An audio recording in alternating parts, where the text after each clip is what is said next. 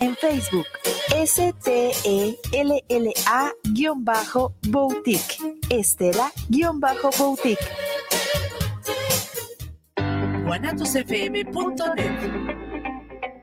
Los comentarios vertidos en este medio de comunicación son de exclusiva responsabilidad de quienes las emiten y no representan necesariamente el pensamiento ni la línea de guanatosfm.net.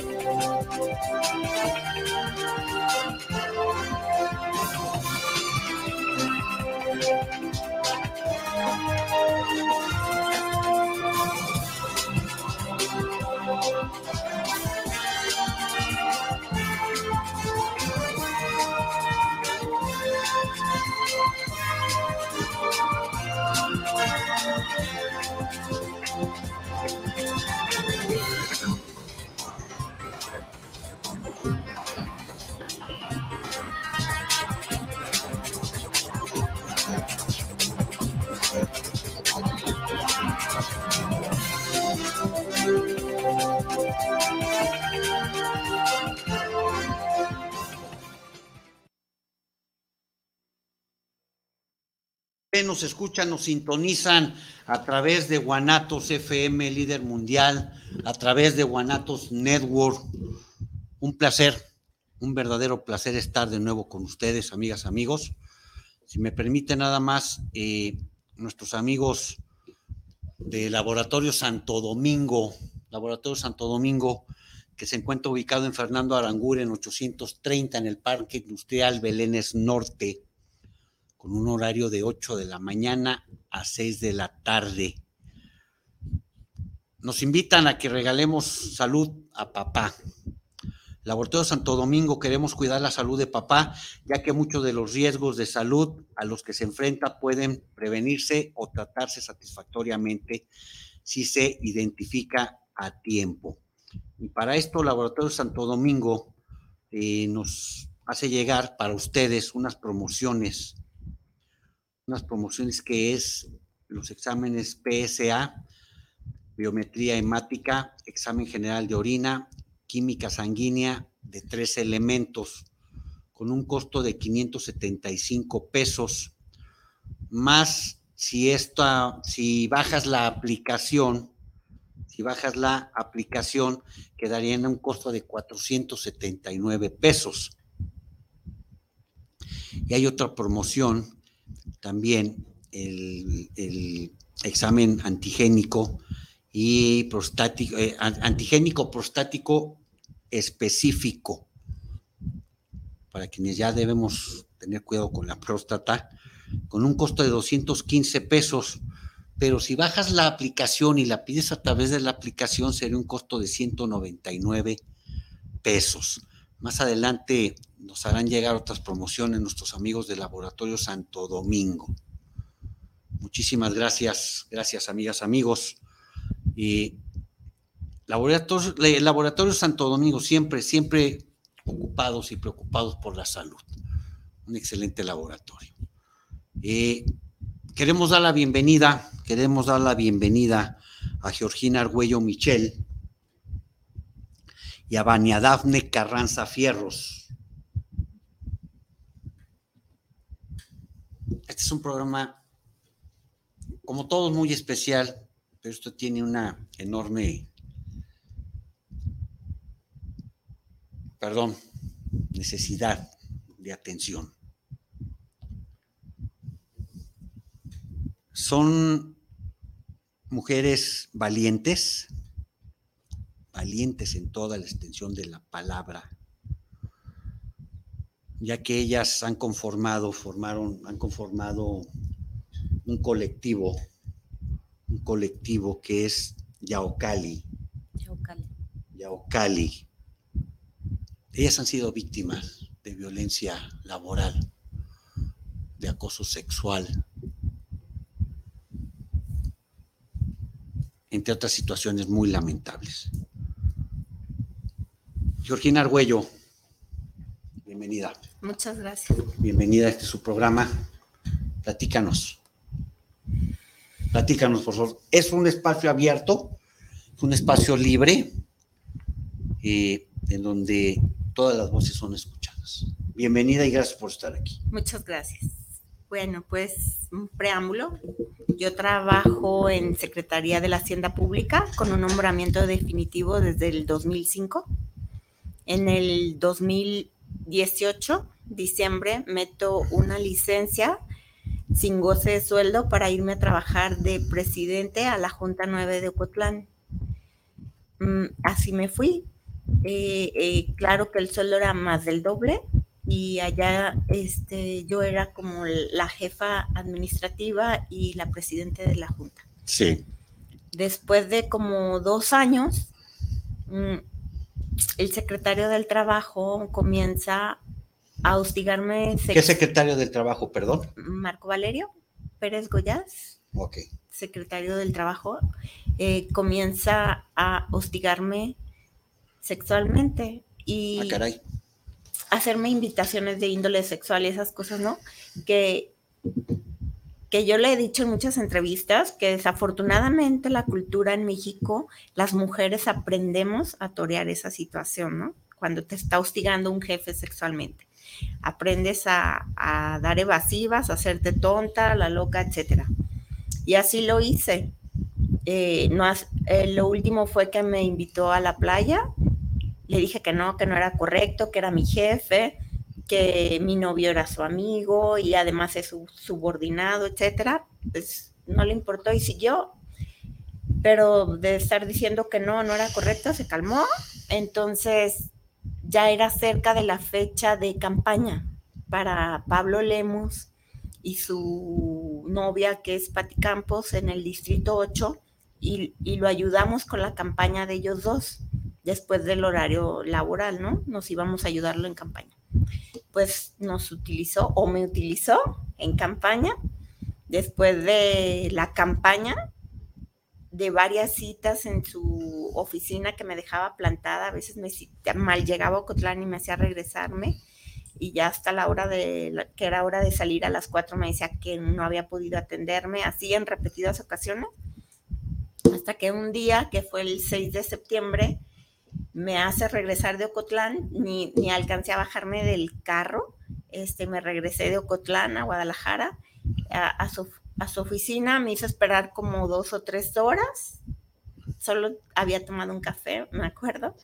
Este, unas compañeras me llevaron galletas porque sabían que ya tenía mucho tiempo ahí esperando y no me atendían, ya me atienden y me empieza a decir que necesita mi renuncia o me va a levantar un procedimiento laboral. Y yo me sorprendí y le dije, yo creí que hasta me iba a felicitar por mi trabajo en la Junta. ¿Un procedimiento administrativo o laboral?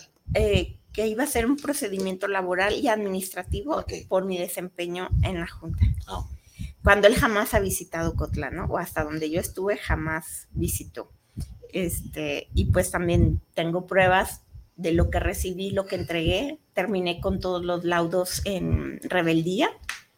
Este, no quedaba ninguno ya en, el, en existencia porque me decían que los guardara para inflar números.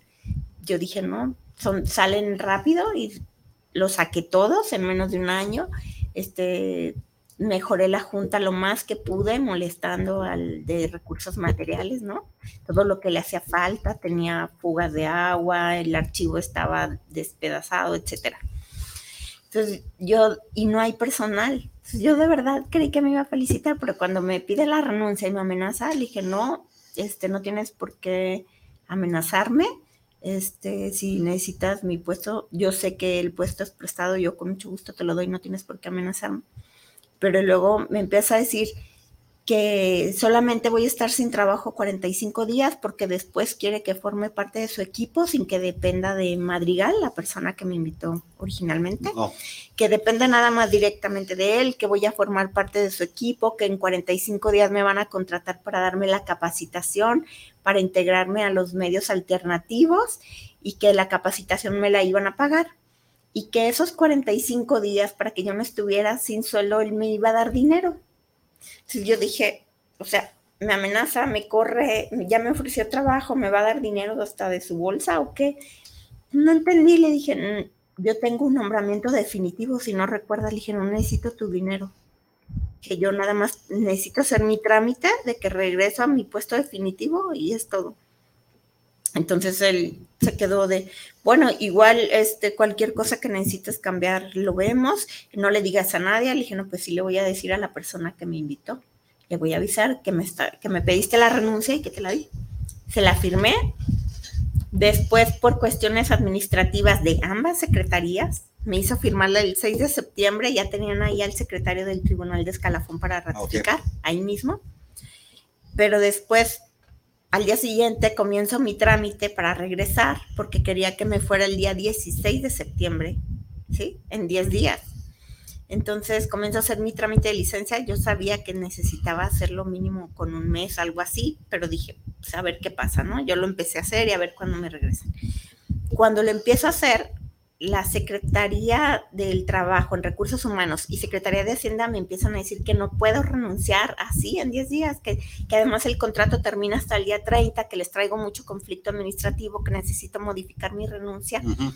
hasta el día 30 y luego todavía en la Secretaría del Trabajo me dicen encontrar el Contralor Interno, el órgano de control interno. Además, tu renuncia está mal hecha tiene mal las fechas y tiene mal no sé qué, no sé qué. Le dije, ¿sabes qué? Esa renuncia ni siquiera yo la hice, solo me hicieron firmarla, no me dejaron ni leerla y la ratifiqué.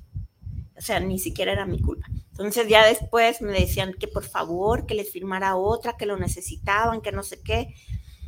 Y yo no quería, pero me empiezan a amenazar que si no lo hago, que voy a hacer enojar al secretario y que me va a perseguir a mi trabajo base, no sé qué. Les firmé la segunda renuncia con fecha a partir del 30, como querían. Firmo la del 30, yo no sé qué pasó ahí en ese inter, que como que Marco Valerio no se enteró que había una segunda renuncia al 30, no sé, el chiste fue que se molestó y el día 15 me empiezan a hablar y amenazar otra vez que me van a perjudicar en mi nombramiento base si no les firmo una tercera renuncia, otra vez con fecha del 16 de septiembre. Este, y me hablan y, y me decían, este, entiende, por favor, te va a perseguir y no lo hagas encabronar. Y mira, y me decían, bueno, ¿por qué te tiene tanto odio este cabrón? Pues, ¿qué le hiciste? Y no sé qué, ¿no? Yo, cuando ya me hostigaron tanto, me decían, pues, ¿qué le hiciste? Les dije, pues no fui a la playa. Fue lo único que se me ocurre que le pude haber hecho, que lo molesté. Dije, porque lo ayudé con su campaña, con su novia, con Lemus, o sea, ¿qué? ¿Qué más? Entonces, entonces ya se quedan, dice, ¿y por qué no dijiste? ¿Y qué iba a decir? Si era jefe de mi expareja, era jefe de todos, ¿qué iba a decir? que me había hostigado sexualmente para que nos corriera a todos o qué, o sea, no. Y además es algo que lamentablemente vivimos tanto las mujeres, es como de, pues, ni modo, ¿no? Pues total, ese, el día 15 me hablaron y fui a firmar la renuncia, es el día siguiente, en la mañana fui, la ratifiqué y la mandé con, con un secretario y con Daniel Santamarina. Se la mandé al sea en físico mi renuncia y la mandé en fotos y todo.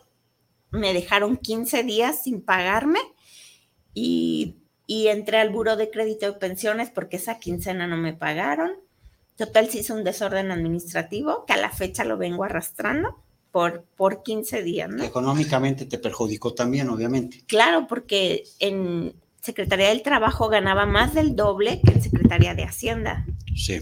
Entonces regreso a Secretaría de Hacienda, primero 15 días sin sueldo, regreso el día primero de octubre y me tienen un mes trabajando normal en auditoría. En auditoría fiscal tiene unos incentivos que dan especialmente ahí porque somos la, oficina que recauda directamente. Ah. Entonces son los incentivos mejores que en el resto de la Secretaría de Hacienda son como tres veces ¿Es Hacienda estatal? Estatal, todo estatal. Entonces, este, me tocan unos incentivos de alrededor entre 35 y 40 mil pesos trimestrales. Regreso a Secretaría de Hacienda y dije, bueno, con eso me voy a compensar cuando me los paguen, pago lo que debo en pensiones que me retrasé, etcétera, ¿no? Pero no se llega ni el mes y un viernes 28 de octubre, creo que era 27 por ahí, este, me entregan una notificación en donde me dicen que el lunes ya me voy a presentar a una recaudadora que estaba ahí a dos cuadras. El problema no era en la oficina que me pusieran, el problema era que me sacaban de auditoría fiscal y me iban a privar de esos incentivos. Entonces empecé a preguntar qué quién, por qué y todo. Yo dije, aquí ni me conocen, es nueva la administración. Cuando ellos llegaron yo me fui dije, no he venido trabajando mal, mi jefe estaba encantado, mi jefe directo, mi supervisor estaba encantado conmigo, dije, pues no sé qué es, ¿no? Entonces, a la hora de estar preguntando, el director del jurídico me dijo que, que al parecer la instrucción venía de fuera, de Secretaría del Trabajo quizás. Y luego seguí investigando y en recursos humanos me dijeron que la orden venía de Secretaría del Trabajo. Y así todo el mundo me empezó a decir que la orden venía de Secretaría del Trabajo. Vinculaban todas las, indicaciones. Sí. Sin yo, haber, del Trabajo. sin yo haber dicho nada, ¿eh? que había salido con algún conflicto de allá, sin haber dicho nada, todo el mundo me empezó a decir que la instrucción venía de Secretaría del Trabajo. Entonces me voy a la recaudadora y le mando un mensaje a Marco Valerio y le, por WhatsApp y le digo que si me está cumpliendo sus amenazas, que, si tanto le molestó que no hubiera ido a la playa o por qué me estaba perjudicando de esa manera, ¿no? Que me dejara en paz. Se lo negó, obviamente, y luego se empezó a querer lavar las manos con mil situaciones, ¿no? Que él no era, que quizás esto, lo otro, y bueno, pues me fui a la, a la recaudadora y de la recaudadora como a la semana me mandan al archivo. Pero a mí lo que me preocupaba era lo económico ¿sabes? Y a la hora de que te preocupan el bolsillo ah, con las deudas, te viene el estrés, te viene la depresión, te viene todo, ¿no? Este, entonces le escribí, le escribí al gobernador, le escribí al secretario de la Hacienda Pública, Juan Partida, este, le escribí a mil gentes que son cercanas al Faro y a ellos para que me regresaran a auditoría fiscal y me dejaran en paz. Eh, el único que contestó y fue como si no hubiera contestado fue Juan Partida. Me mandó con una abogada para que me atendiera.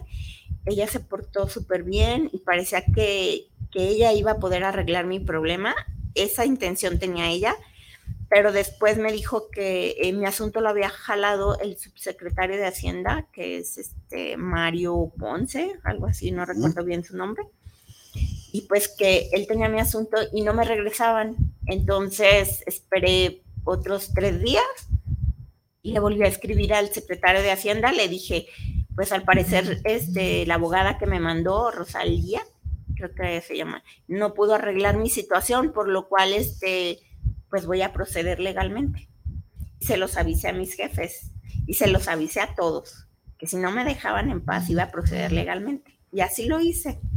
Primero no sabía ni por dónde, empecé por derechos humanos y a denunciar en redes para hacerlo público el hostigamiento que me estaban haciendo. Este, y ahí en redes fue que me contactaron eh, Daniela Puma, que es de las paritaristas del La Puma. Saludos, saludos a mi queridísima Puma. Un abrazote. Sí, ella, ella me contactó y, y, así muchas personas, ¿no? Me contactaron y Dani me citó, me citó con, con Nancy Castañeda, este, y me dijeron que les platiqué, porque también antes de denunciar, tú tienes miedo y dices, no estaré alucinando, estaré equivocada, voy a denunciar a la persona incorrecta, estoy clara o estoy muy estresada. Entonces, hablé con Dani, luego hablé con Nancy, les platiqué todo, les enseñé mis pruebas que tenía y este, les dije que ya había comenzado con denuncias en derechos humanos. Sí. dijeron, derechos humanos y nada es casi lo mismo, lamentablemente, pero así es. Entonces me dijeron que tenía que denunciar en fiscalías y buscar pues, institutos y todos los institutos y organizaciones que protegieran a la mujer y hacerlo a través de todos. Y a través de una fiscalía para que esto se hiciera una denuncia eh, penal. Entonces, pues a donde fui primero fue a la Fiscalía de Derechos Humanos. Estaba cerrada, envié la denuncia por correo, se comunicó Gaby Cruz, al día siguiente me acompañó ella al Centro de Justicia para la Mujer, que ya había ido, me habían dicho que ellos no eran competentes. Pero ya habías estado tú ahí. Sí, yo ya había ido un ya día habías acudido, ya habías acudido. Ya había acudido, me registré y todo, y me dijeron que no, entonces fui a la de Derechos Humanos, luego Gaby me dijo que sí era ahí, me acompañó, me hizo el acompañamiento todo el día. Pero cuando yo denuncié ya en el Centro de Justicia para la Mujer, que el hostigamiento sexual y el hostigamiento laboral, que había sido como continuo, no había terminado, o sea, de que no accedí, después fue laboral y seguía siendo laboral a pesar de estar en otra secretaría. Ellos me dijeron que no procedía, que ya había prescrito y por lo cual lo tenían que encuadrar en un delito de migración de las personas, que la pena es menor, el delito es menos grave, etcétera, ¿no? Entonces denuncio y este y les digo que tengo miedo, que quiero un pulso de vida, que quiero protección, etcétera, y me dicen que no me van a dar protección porque yo no tengo golpes y solamente las mujeres que golpean les dan un pulso de vida y protección. Pues total así queda, después encuentro a la Secretaría de Igualdad Sustantiva y meto también ahí escrito, este y mm, creo que fueron todos los que hice. ¿Acudiste a Fiscalía? A Fiscalía. Fiscalía General del Estado. Es es el Centro de Justicia para la Mujer. Es fiscalía, pero es Centro de Justicia. Se deriva al Centro de Justicia de la Mujer. Fiscalía para mujeres. Sí, sí, sí, sí, sí. Sí. ¿Qué pasó? Y también fui a la Fiscalía Anticorrupción. También presenté mi denuncia ahí por abuso de poder y tráfico de influencias que estaban ejerciendo en mi contra. Este, pues te digo, me tomaron la declaración y, dije, y la tomaron como denigración de las personas, me dan medidas cautelares, me citan con testigos al día siguiente, creo que sí fue al día siguiente, los presenté. Este, y pues yo andaba con mi oficio de medidas cautelares, no sé cómo se filtró a medios, pero se filtró como unos 15 días después o sea, ya, le tuvieron que haber notificado a Marco Valerio que yo lo había denunciado. Pasaron 15 días, no le importó ni a nadie. Ya sabían de la denuncia. Hasta que se filtran mis medidas cautelares en medios y entonces empiezan a hostigarme otra vez. Me mandan personal de la Secretaría del Trabajo a, a mi oficina a Secretaría de Hacienda, yo me espanté, yo creí que me iban a subir a un carro y me iban a llevar a desistirme a fuerzas, ¿no? Entonces yo te veo arriba en tal piso y yo andaba afuera, entonces me metí y ya que vi que era más tranquila la cosa, pero era de pobre de Marco, le vas a afectar su vida política y está muy arrepentido y que no sé qué, y, que, y yo sí, pero, y todo, o sea, todo era pobre de Marco y su imagen, y, yo, a ver, mi sueldo, perdón, perdón, mi hijo, perdón, perdón que, te interrumpa. Mencionaste algo clave. Está muy arrepentido. O sea, ¿lo estaban aceptando? Pues el emisario que mandó, sí. El emisario que mandó. Sí, por eso, por eso lo menciono de esta manera, amigas, amigos. sí. eh, invitadas, lo estaban aceptando. Sí. No nos referimos a que la persona que mencionas lo estuviera aceptando, pero eso, eso conlleva mucho, ¿no? Sí. Y este, estuvo yo creo como unas cuatro horas ahí conmigo y insistiendo, insistiendo, y yo no. Entonces él se rinde, se va y después recibo una llamada de una de mis compañeras de parte de ellos, de Marco Valerio y de Pablo Arroyo, que, en donde me ofrecían dinero que cuánto costaba mi desistimiento, que le pusiera número. Y, y a la persona que pusieron me decía, me da mucha pena hablarte, es la primera y última vez que, que interfiero porque yo no sé tú qué estás padeciendo y me molesta muchísimo que a mí me metan en medio de esta situación tan incómoda y no sé qué. Claro que buscaban a personas que sabían que yo estimaba para que tomara las llamadas, Claro. ¿verdad? Entonces le dije, este, si yo me desisto, me quitan la protección. Dije, yo estoy espantada. Dije, tú sabes quién es Marco, tú sabes que conoce a quién, a los sindicatos, a matones, fue en la fiscalía de Zapopan, gente armada, tiene guarros. Dije, ¿tú crees que me voy a desistir para que me quiten a mí la protección? Pues estoy loca, pero no tonta, ¿no? Pues, obvio no me iba a desistir. Dije, además, hace 15 días que le tuvieron que haber notificado la denuncia y no hizo nada. Hasta que ya le va a reventar en medios, entonces si quiere arreglar todo de un trancazo.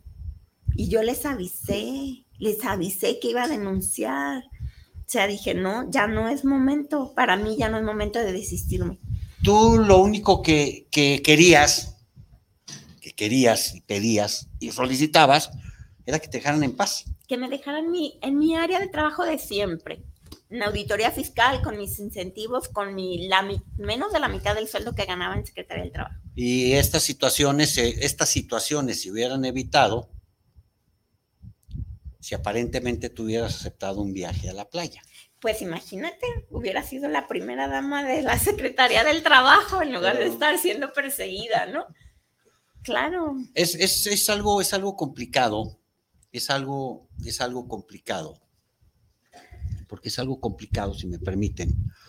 Eh, quiero saludar a, a la licenciada Aida Cano, licenciada y, y comunicóloga, una, toda, toda una institución en medios, Aida Cano, y que no pudo estar presente, no pudo estar presente, eh, se disculpa también con las invitadas, y nos dice que es lo siguiente, las transgresiones éticas, el hostigamiento y el acoso sexual en oficinas gubernamentales, además de, de quebrantar los códigos de ética institucionales, constituyen delitos, expresiones de violencia e inequidad de género manifestadas en conductas despreciables de naturaleza sexual, no recíproca. Es a lo que nos referimos, ¿verdad? Que atentan contra la, inte- la integridad física y psicológica, religiosa y económica de las personas. El hostigamiento implica una agresión a través de las relaciones de trabajo asociadas a un premio o un castigo, expresadas en actitudes lascivas, verbales y o físicas, mientras que el acoso crea un ambiente ofensivo y hostil que interfiere en el desarrollo de las habilidades laborales, dado que existe un ejercicio abusivo del poder que conlleva un estado de indefensión. Ambos comportamientos pérfidos y alevosos implican también una transgresión a los derechos humanos al, negársela, al negarle a la víctima el principio de la igualdad de trabajo. Esto es una deleznable práctica. Esto nos comparte la licenciada Ida Cano. Compagina mucho con lo que nos estás comentando. y es verdad, porque desde que tu jefe, no tu compañero, ¿no? Que también genera un estrés, pero que tu jefe te haga invitaciones de índole sexual, desde ahí ya te genera un estrés. Pues un estrés en no querer ir y qué represalias vas a tener. Hay una denuncia ya presentada en las diferentes instancias eh, asignadas, designadas o resignadas, porque por lo visto el acoso a la mujer. Es un pan nuestro o pan de ustedes de cada día. Bañadabne Carranza Fierros, bienvenida por estar aquí. Bienvenida, bienvenida por aceptar estar aquí. Cuéntanos, por favor. Siguiendo con el tema de Gina, eh, estaba usted preguntando o afirmando si hay una denuncia presentada. Hay una denuncia, sí, pero cuadrada al antojo de la Fiscalía del Estado en el Centro de Justicia, porque no se, de, no se investigó por el hostigamiento sexual. ¿Por qué se investigó? Por, delitos contra la dignidad, ¿verdad? las personas. Delitos contra la dignidad cuando hay, cuando, hay, cuando hay agravantes claros. Sí. Claro, y son delitos diferentes, es como, es totalmente diferente. Es como... También el dictamen psicológico se hizo encaminado a la denigración de las personas y no encaminado al hostigamiento sexual y laboral por lo cual lo desestiman. Pues claro, si yo no presenté una denuncia contra denigración de las personas porque no tengo daño sobre eso. Sí, es. Exactamente. Entonces, por eso nuestro gobernador, cuando se le ha preguntado respecto a la situación de Gina, dice eh, que son chismes o son puros cuentos, porque él da la versión de lo que ellos quieren investigar. Es lamentable la situación que estamos viviendo aquí las mujeres en, en México, en Jalisco, en los lugares donde está en el poder movimiento ciudadano, son donde somos totalmente violentadas, eh, discriminadas, revictimizadas continuamente, que lo sea, que lo diga el gobernador. Yo que sufrí una, yo denuncié a mi compañero de trabajo de la Secretaría de Educación por un delito de violación. Violación. Sí, fue por violación. Pero era, es un superior, no es no es, no, no son ni, no, es un jefe. Tiene una mayor jerarquía, mayor sueldo. Eh, esto es de Dirección de Formación Continua de la Secretaría de Educación. Eh, yo conocí a Gina por redes sociales. Yo estaba admirada de cómo ella estaba denunciando su situación lamentablemente eh, este gobierno te focaliza más por lo que pones en las redes sociales que por tu trabajo. Yo decía, ¿cómo se atreve a denunciar a Marco Valerio si es alguien del gobierno? Híjoles. Y yo soy, yo siempre vi cómo no desistía y siempre he estado insistente en que se investigue la situación de lo de el hostigamiento sexual. Yo no la conocía, la conocí a través de redes sociales cuando yo quise tratar de denunciar mi asunto, me costó mucho trabajo. No es fácil para las víctimas denunciar una cuestión de violación, una cosa de abuso sexual, ni acoso. No es fácil denunciar, primeramente por la estigmatización que hay que uno de mujer es la culpable, uno es la que provoca, o, o sea, te, nunca imaginé que iba a vivir lo que estoy viviendo ahorita, en donde veo que la cuestión de, de que me sumé al equipo de con Gina, con Blanca Paredes, con Mara Guzmán, que ya mucha gente sabe en, nuestros casos, hemos todas sido violentadas de una forma eh, increíble y lo atribuyo a nuestro gobernador que tiene como que muy protegido a su candidato para gobernador, a Marco Valerio. Me sorprendo, yo ya le he dicho mucho a gente que conozco bien, lo que vean en las noticias que diga el gobernador es todo lo contrario. Porque es así, se atreve a decir que lo que Gina pasó son mentiras. Se atreve a decir que en, la, en Jalisco no hay denuncias porque no, no, no, no, no hacen nada. Hacen todo lo posible porque no denunciemos, no lleguemos a ese paso de denunciar. Paso de denuncia. Y cuando ya denunciamos, es horrible el infierno que nos hacen llegar. Lo que le hicieron a Gina de filtrar su dictamen psicológico es totalmente ilegal. Casi puedo pensar, presumir, como se dice legalmente, que la fiscalía le avisa a los denunciados, mira, esto está en contra tuya. Ahora aún más que estamos en contra, porque con, en contra todas las víctimas de violencia sexual, de que Marco Valerio no, siga, no sea investigado, no sea separado del cargo, para que se investigue correctamente, porque si esa persona está haciendo, es como él representa para mí como una burla hacia las mujeres que hemos sido violentadas sexualmente, porque si él es impune, entonces todos los demás van a ser igual que él, más a pensar si se pretende como algún tipo de candidato, que es lamentable que nuestro gobernador, por el cual yo sí voté, eh, se preste a proteger a un hostigador sexual. Tanto critican a, a, nuestro presidente, Andrés Manuel, que porque va y le saluda a la mamá del, del Chapo, es lo mismo que hace el gobernador, al tender ahí como si nada, al no decirle te separo del cargo para que te investiguen en condiciones iguales.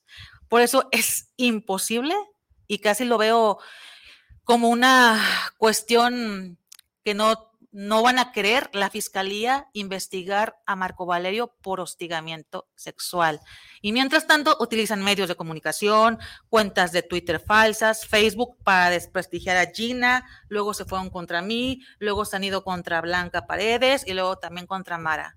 Esa es la situación que estamos viviendo nosotros. Lo que pasó con Vania también es que ella ah, pasó su dictamen con, de la violencia física que sufrió del abuso sexual este, se judicializó su carpeta, pero citaron a su agresor este, en cuatro ocasiones cuando su abogado le decía a la juez, este, Rodríguez, apellida, ¿cómo se llama la juez? Claudia. Claudia.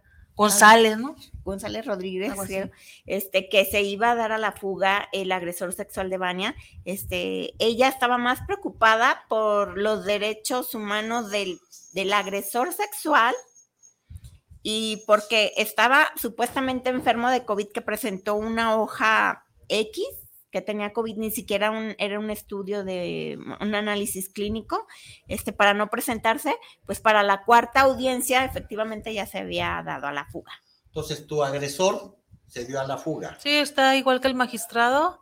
Eh, Covarrubias está ¿Qué magistrado, perdón? Eh, Covarrubias, es el de Blanca Paredes. El de Blanca Paredes, el magistrado que está muy sonado por, el, por, por abuso sexual infantil, eh, que está prófugo, igual esta, esta persona, pero al, Manuel Salas. Manuel Salas, pero al, magistrado hasta le firman le dan cartas notariadas. Los notarios, les dan una carta poder, aún estando él en prófugo. prófugo. O sea, hace que ahorita en el estado de Jalisco la justicia la compras. Estamos hablando, estamos hablando, amigas, amigos, de una total impunidad. Estamos hablando de mujeres valientes. Ya me hierve la sangre, perdón si digo palabrotas.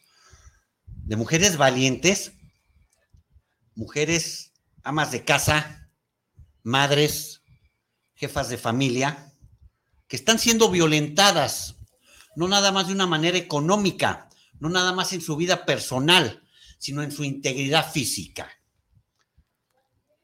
Fuertes son los comentarios, pero más fuertes son las acciones o no acciones de quienes se supone tienen y juraron proteger a aquellos que no nada más votaron por ellos, ¿eh?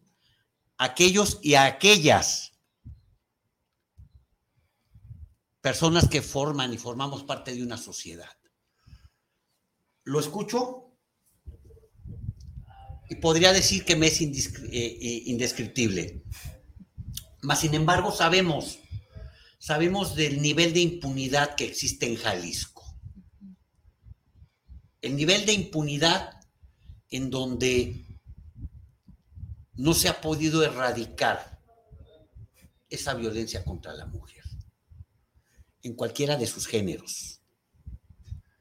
Ahora vamos más allá, que es una cuestión muy lamentable.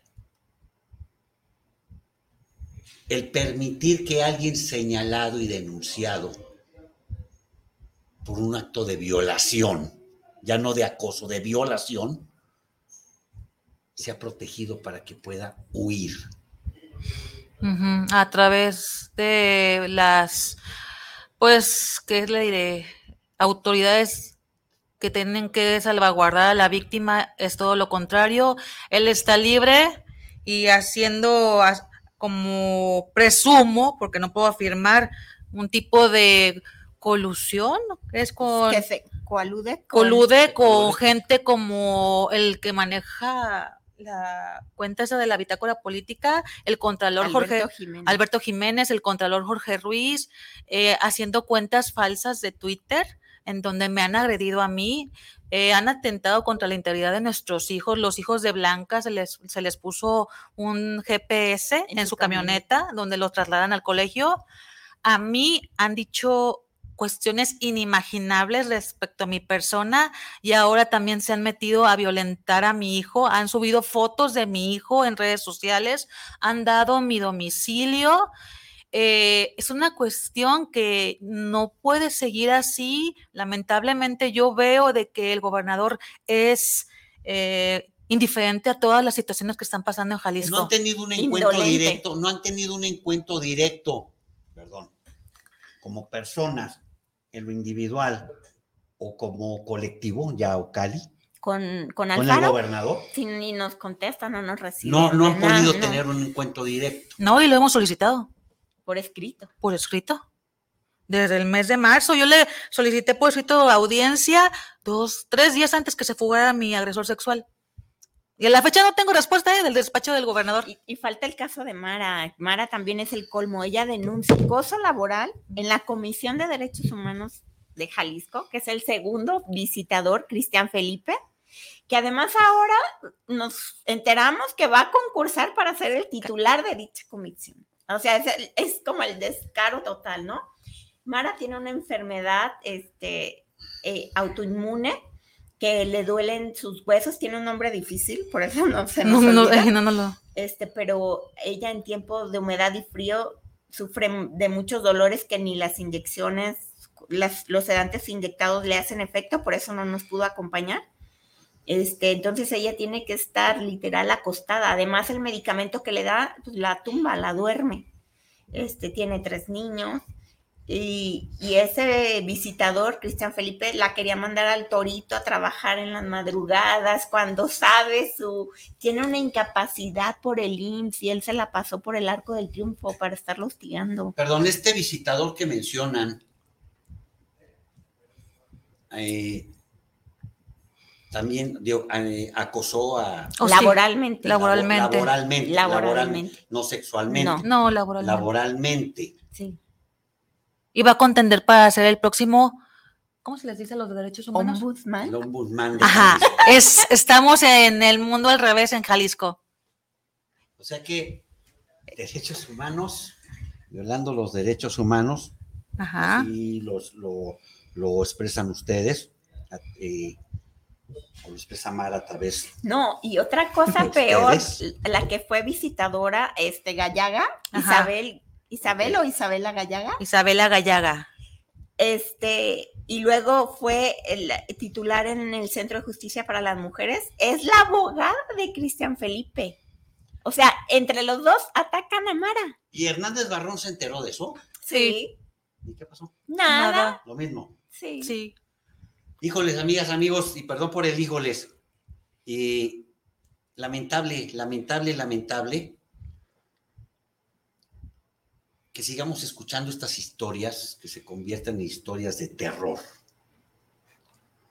en unas historias psicológicas. Y más lamentable que mujeres, vuelvo a repetirlo, mujeres valientes, generen colectivos entre ellas mismas para dar a conocer su realidad, no sus historias porque una agresión sexual, una agresión laboral, una agresión o lesionar los derechos humanos de hombres o mujeres, pero aquí estamos tocando el tema de las mujeres. No está para hacer ni chismes ni mitotes. Eso en lo personal es para mí una declaración muy desafortunada, muy, muy desafortunada no fue una, ¿eh? fueron tres veces que lo declaró. Entonces, tres veces, tres cuestiones muy desafortunadas, en donde se debe tener todo el tiempo y el espacio para poder atender este tipo de denuncias, en este caso, aquí en este su programa, esta su casa, una denuncia ciudadana, una denuncia social de lo que está ocurriendo. Además, déjame agregar algo, por favor. Sí, adelante. Blanca, además, está sufriendo violencia vicaria. Ella tiene dos niños pequeños. Ah, caray.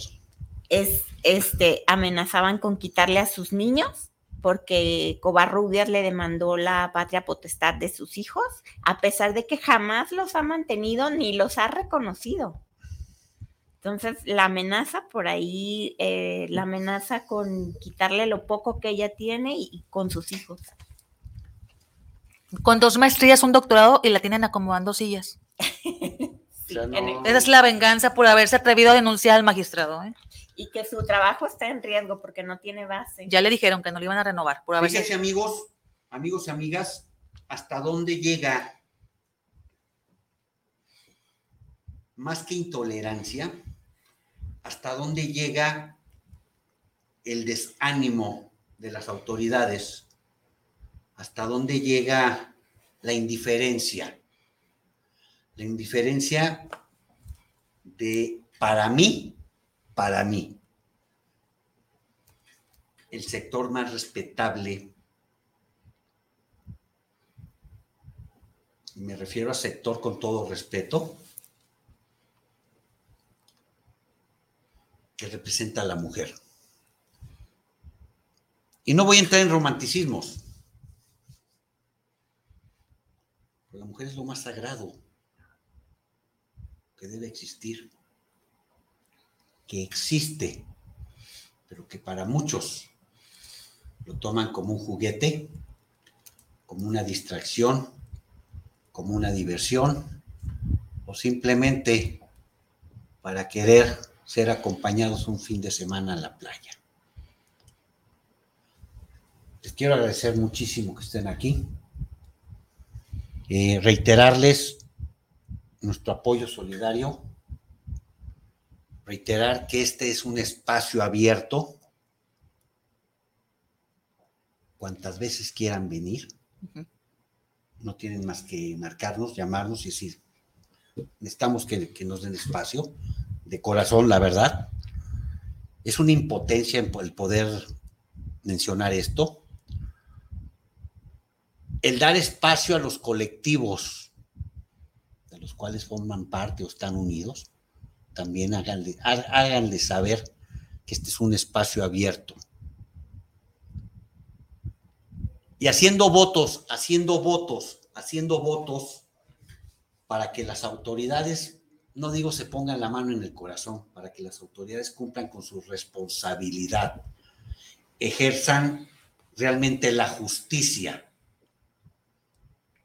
y que los responsables de esas agresiones físicas, psicológicas, económicas, laborales y todo lo que resulte reciban su castigo que hagamos a un lado la impunidad que está ahogando este Estado. Ya no son cuestiones políticas, son cuestiones, son cuestiones de decencia, cuestiones de principios y de valores. Y amigas, amigos, en Jalisco no sigamos permitiendo, permitiendo la agresión a las mujeres. Les quiero agradecer muchísimo el que, el que nos acompañen y volvemos a reafirmar y reiterar la invitación. Gracias por su valentía, gracias por su valentía, porque esto refleja la desesperación, el hartazgo y las condiciones que están viviendo, no nada más ustedes, sino también a quienes más aman ustedes, que su familia. Así es. Muchísimas gracias. Gracias, gracias, por estar aquí. Eh, tenemos aquí saludos, si me permiten. Eh, Luis Fernando Ramírez, saludos para el programa de, Liderando la Noticia, saludos a las invitadas del día de hoy. Muchas gracias. Andrea Medina, saludos para el programa Liderando la Noticia, saludos, saludos. Gracias, Manuel Carranza, y a sus invitadas el día de hoy. Eh, Fernando Ríos, eh, Fernanda, Fernanda Ríos, saludos para el programa, saludos por llevar este interesante programa y caso de las invitadas, saludos. Álvaro Gutiérrez, saludos para el programa, saludos para Liderando la Noticia, saludos por llevar este programa, saludos, salir, eh, muchísimas gracias, muchísimas, muchísimas gracias. Y amigas, amigos, hablando de mujeres, el laboratorio de Santo Domingo nos envía otra promoción, una promoción de Papa Nicolau, de Papa Nicolau por 149 pesos. Y si lo bajas a través de la aplicación, eh, serían 115 pesos. En un paquete, paquete de regreso a clases de nuestros amigos del Laboratorio Santo Domingo, Grupo Sanguíneo, Certificado Médico, Antidoping 3, 429 pesos. Y si lo bajas y si lo solicitas a través de la aplicación, 389 pesos.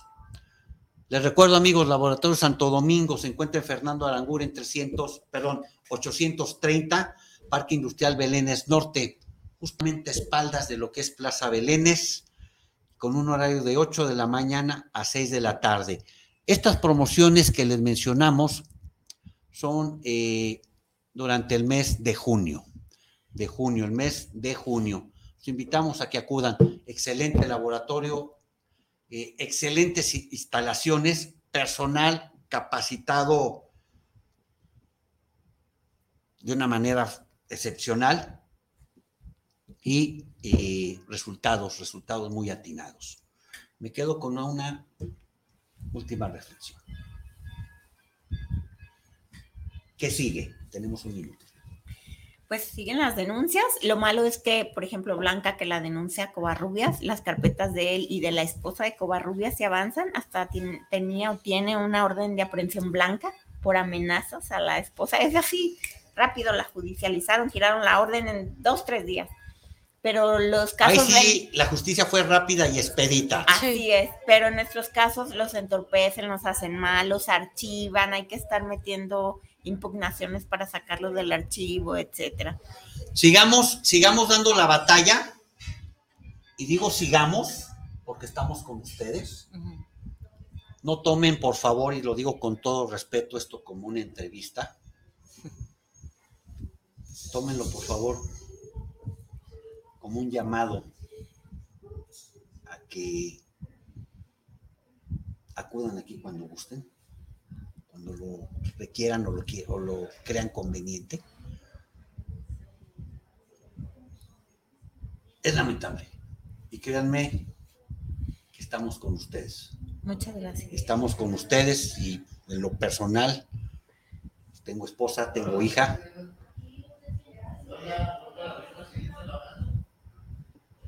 mujeres no deben ser violentadas. Muchísimas gracias por estar aquí. Muchas gracias. Muchas gracias a todos que nos apoyan. Muchas gracias. Gracias a todos. Amigos, muchísimas gracias por, por estar aquí con nosotros una vez más. Este tema va a seguir. Vamos a seguir dándole curso y vamos a seguir dando difusión a esto. Y bueno, autoridades, solamente hagan su trabajo. Muchísimas gracias, ingeniero. Vámonos.